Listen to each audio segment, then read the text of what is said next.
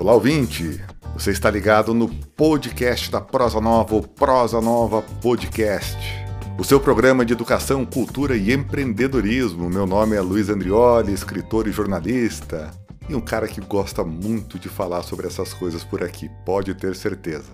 Prosa Nova Podcast tem uma série, essa série que este episódio faz parte, uma série de 16 episódios, discutindo questões relacionadas à literatura digital, como usar a tecnologia para formar novos leitores e fortalecer o hábito da leitura, esse é o tema central.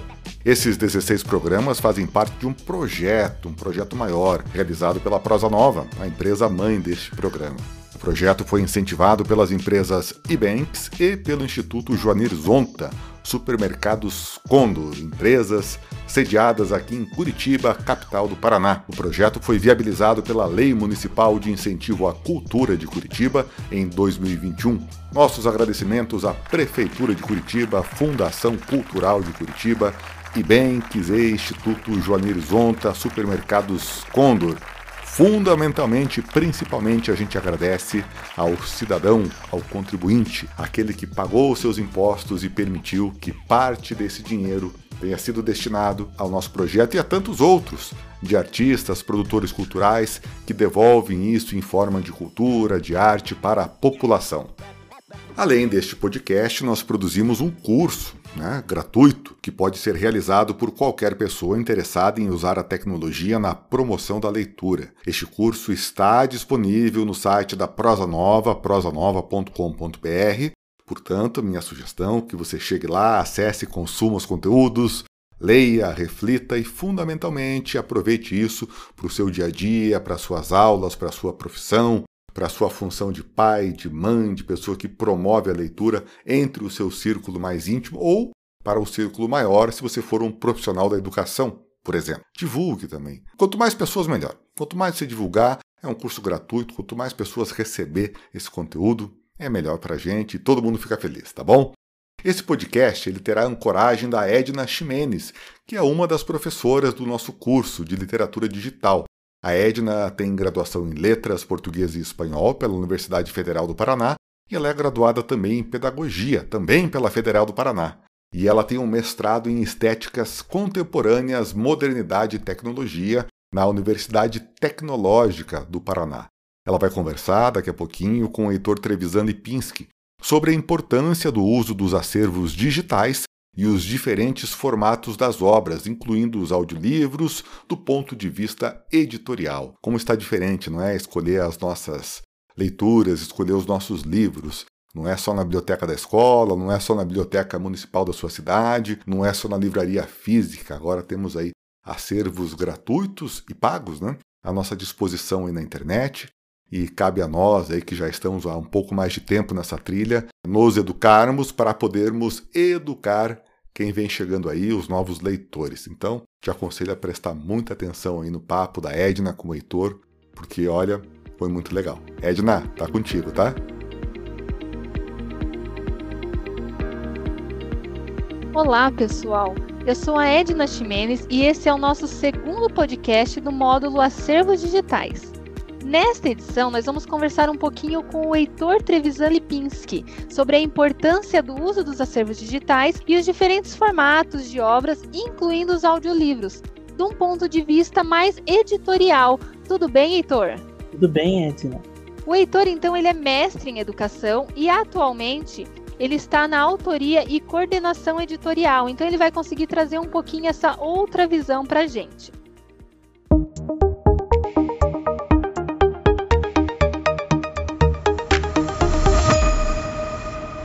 Vamos já para as perguntas aqui, para o Heitor também poder falar um pouquinho aqui com a gente. Então, Heitor, quando a gente acessa um acervo digital, tudo parece super simples, né? Tudo certeiro, muito fácil.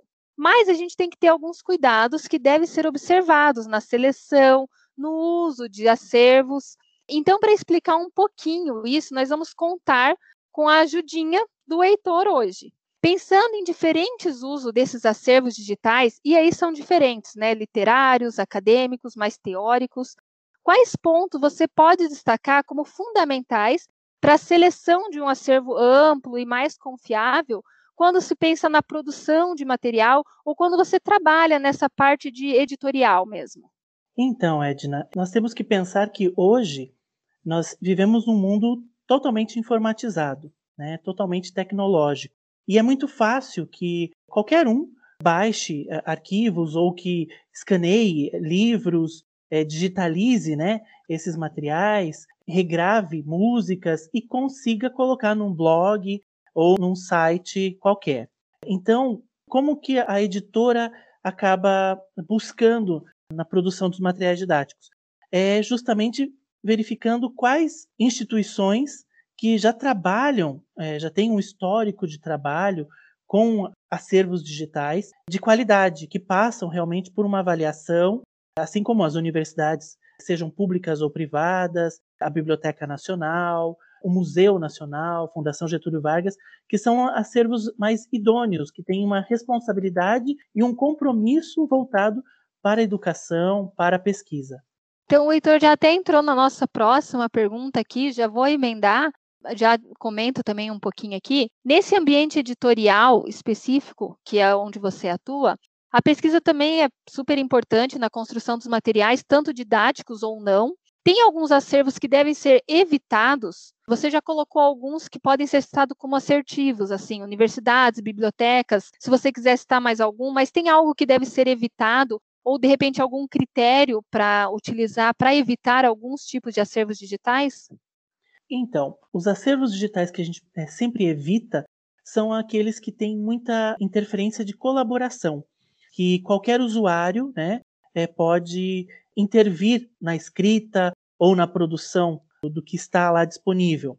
E isso acaba realmente gerando alguns equívocos, até conceituais ou de informações mesmo com datas. Então, esses sites ou até mesmo blogs, a gente prefere evitar, justamente porque não tem uma responsabilidade avaliativa né, a, a, colaboração, não desmerecendo, né, às vezes, o trabalho de pesquisadores mais que não têm titulação, vamos dizer assim, mas é justamente porque muito senso comum acaba entrando nessas, nesses acervos. Traduções que acabam vindo com algum, algum erro, e isso vai gerar um retrabalho numa pesquisa que foi feita por um trabalho de um livro didático, né? Tanto um retrabalho para o autor, que usou essa fonte, como para o próprio editor de conteúdo, editor de texto, enfim, atrapalha toda a sequência editorial. E quando a gente acessa, aqui nos nossos materiais, eu citei vários acervos digitais, quando a gente acessa esses acervos, tem diferentes formatos de obras. E tem um formato específico, que são os audiolivros, que eles têm representado importante crescimento para a leitura no ambiente digital, por ser uma obra diferenciada também e que traz alguns aspectos de inclusão, se a gente considerar pessoas que não estão alfabetizadas ou que possuem alguma necessidade especial. Do ponto de vista de editor e revisor, que é onde você mais atua, como você vê esse uso dos audiolivros por diferentes grupos e até com diferentes finalidades? Porque tem alguns audiolivros que são mais ligados à literatura, outros não, até que tenham uma finalidade mais didática também. Então, como você falou, ele facilita a acessibilidade, né? não só para pessoas que têm uma necessidade especial, mas também ele acaba atraindo outros públicos. Se a gente pensar na história, nós vamos ver que as rádios faziam isso, né? Quando liam cartas, é, faziam as radionovelas, ou até mesmo o Mobral foi ensinado, né, pela rádio. Então, ele já teve essa parte educativa e as pessoas já também trazem isso de certa forma na cultura, né, o ouvir. E os acervos digitais que são é, já disponibilizados em áudio facilita muito a vida de quem quer estar é, é, no meio da pesquisa ou tendo um lazer diferenciado para escutar no rádio do, do, carro ou no celular, fazendo né, uma corrida. Então ele é muito mais acessível para os diversos públicos, não só para o público que tem uma necessidade especial, mas também para outras pessoas que acabam consumindo esse, esse tipo de material. É, inclusive a gente vê em até algumas universidades, né, que eles disponibilizam material impresso e também o material, esse mesmo material para o aluno poder ouvir, como você mencionou, às vezes no carro, em casa, fazendo alguma outra coisa.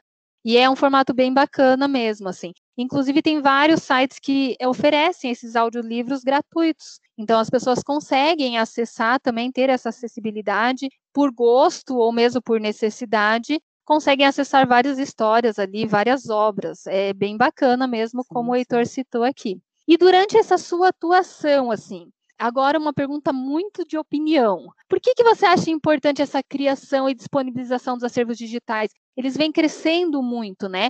E pensando nesse seu trabalho, numa produção didática que você tem feito e tem acompanhado, tem coordenado, como que você vê essa importância dos acervos digitais, inclusive pensando nessa configuração atual da sociedade que você mencionou aqui no começo da nossa entrevista? Então, a importância dos acervos digitais é justamente vou usar até um termo mais da sociologia, talvez, que é a democratização dos conteúdos, né, da produção que todos nós fazemos, né, todos que trabalham com autoria, seja de um artigo acadêmico, seja de uma obra literária ou, enfim, uma obra mesmo acadêmica. Eu acredito que esses acervos digitais eles possibilitam que mais pessoas tenham acesso. É, o consumo é, fica mais fácil. Nós temos que pensar na realidade brasileira. Poucas pessoas consomem livros, consomem algo impresso. Muito poucas pessoas vão até uma livraria para adquirir materiais assim. E, de certa forma, os acervos digitais, eles proporcionam que a gente consiga acessar de uma forma mais rápida, né? E até focado naquilo que eu estou pesquisando, naquilo que eu quero encontrar. Então, eu acho que realmente o conhecimento ele cresce muito mais para quem, lógico, a gente tem que pensar também para quem tem o acesso à internet, né? Mas ele proporciona muito mais essa acessibilidade de o conhecimento circular para todo mundo.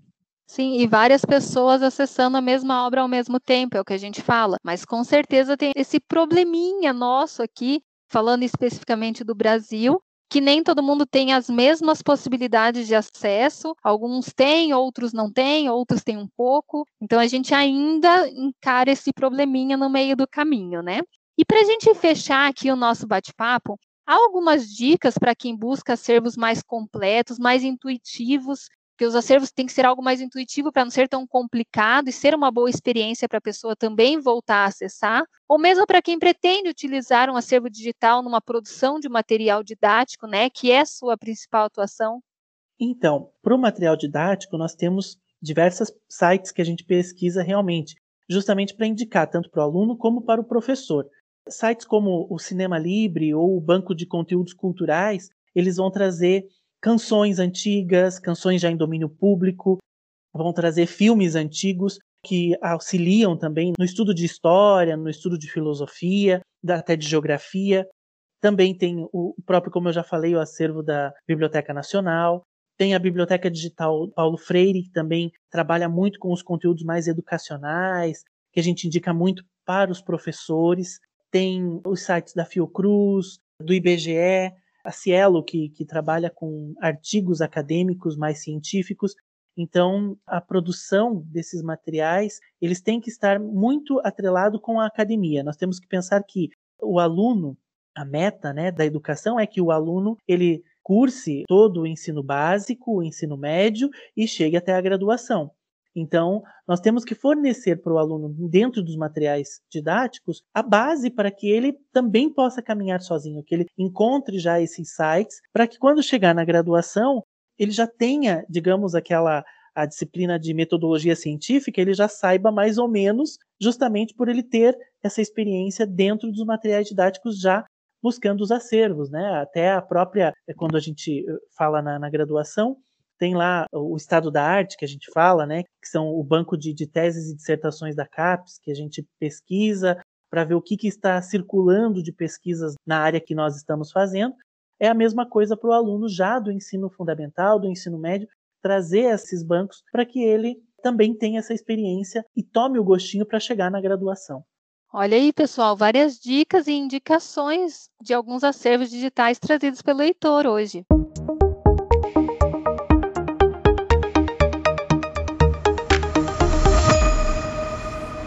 E então é isso, encerramos mais uma edição do podcast do módulo Acervos Digitais. Esperamos que todos tenham gostado dessas dicas e aproveitado toda essa discussão com mais uma possibilidade de pensar os acervos digitais como elemento fundamental, tanto para a leitura literária, como para o desenvolvimento da leitura, mas também como base para a pesquisa, produção de diferentes materiais, como foi trazido hoje pelo Heitor Trevisan Lipinski. Eu agradeço a participação do Heitor mais uma vez e aos ouvintes que tiveram conosco até aqui. E até o nosso próximo podcast. Muito bom, Edna, muito bom, Heitor. Obrigado, muito bacana esse papo sobre acervos digitais gratuitos, obras e os audiolivros. Olha só como a leitura está chegando por outros canais de percepção aí, né? Que bacana, que bacana. Eu adoro audiolivro, preenche muitos momentos meus aí de lavação de louça, de limpeza da casa. Acho bacana mesmo. É um novo momento de literatura que a gente não tinha há alguns anos. Claro, acho que não substitui a leitura no papel, a leitura do Kindle, são contatos diferentes com o fenômeno literário, mas eu gosto muito de audiolivro, assim como gosto muito de podcast também. E eu acho que em geral o brasileiro gosta muito. E se não gosta é porque não conheceu ainda o audiolivro, que o brasileiro é auditivo, né? O brasileiro gosta de rádio, gosta de coisas narradas, né? Nós somos assim. Então, tem um grande campo aí para quem quer se dedicar a produzir audiolivros ou quer fomentar a leitura, né, a percepção, a escuta de livros por áudio. Para você, querido ouvinte e querida ouvinte, o nosso convite para conferir os outros podcasts desta série sobre literatura digital. É só você buscar aí os podcasts da Prosa Nova no seu principal agregador de podcasts seja por onde quer que você ouça a gente, ou no nosso site também, né? prosanova.com.br, lá tem tudo para você acompanhar, assim como o curso de literatura digital, curso do qual esse podcast faz parte. O curso é de graça, tá? Lembrando, com tudo completo, portanto, tá lá no nosso site. Só chegar lá, tá bom?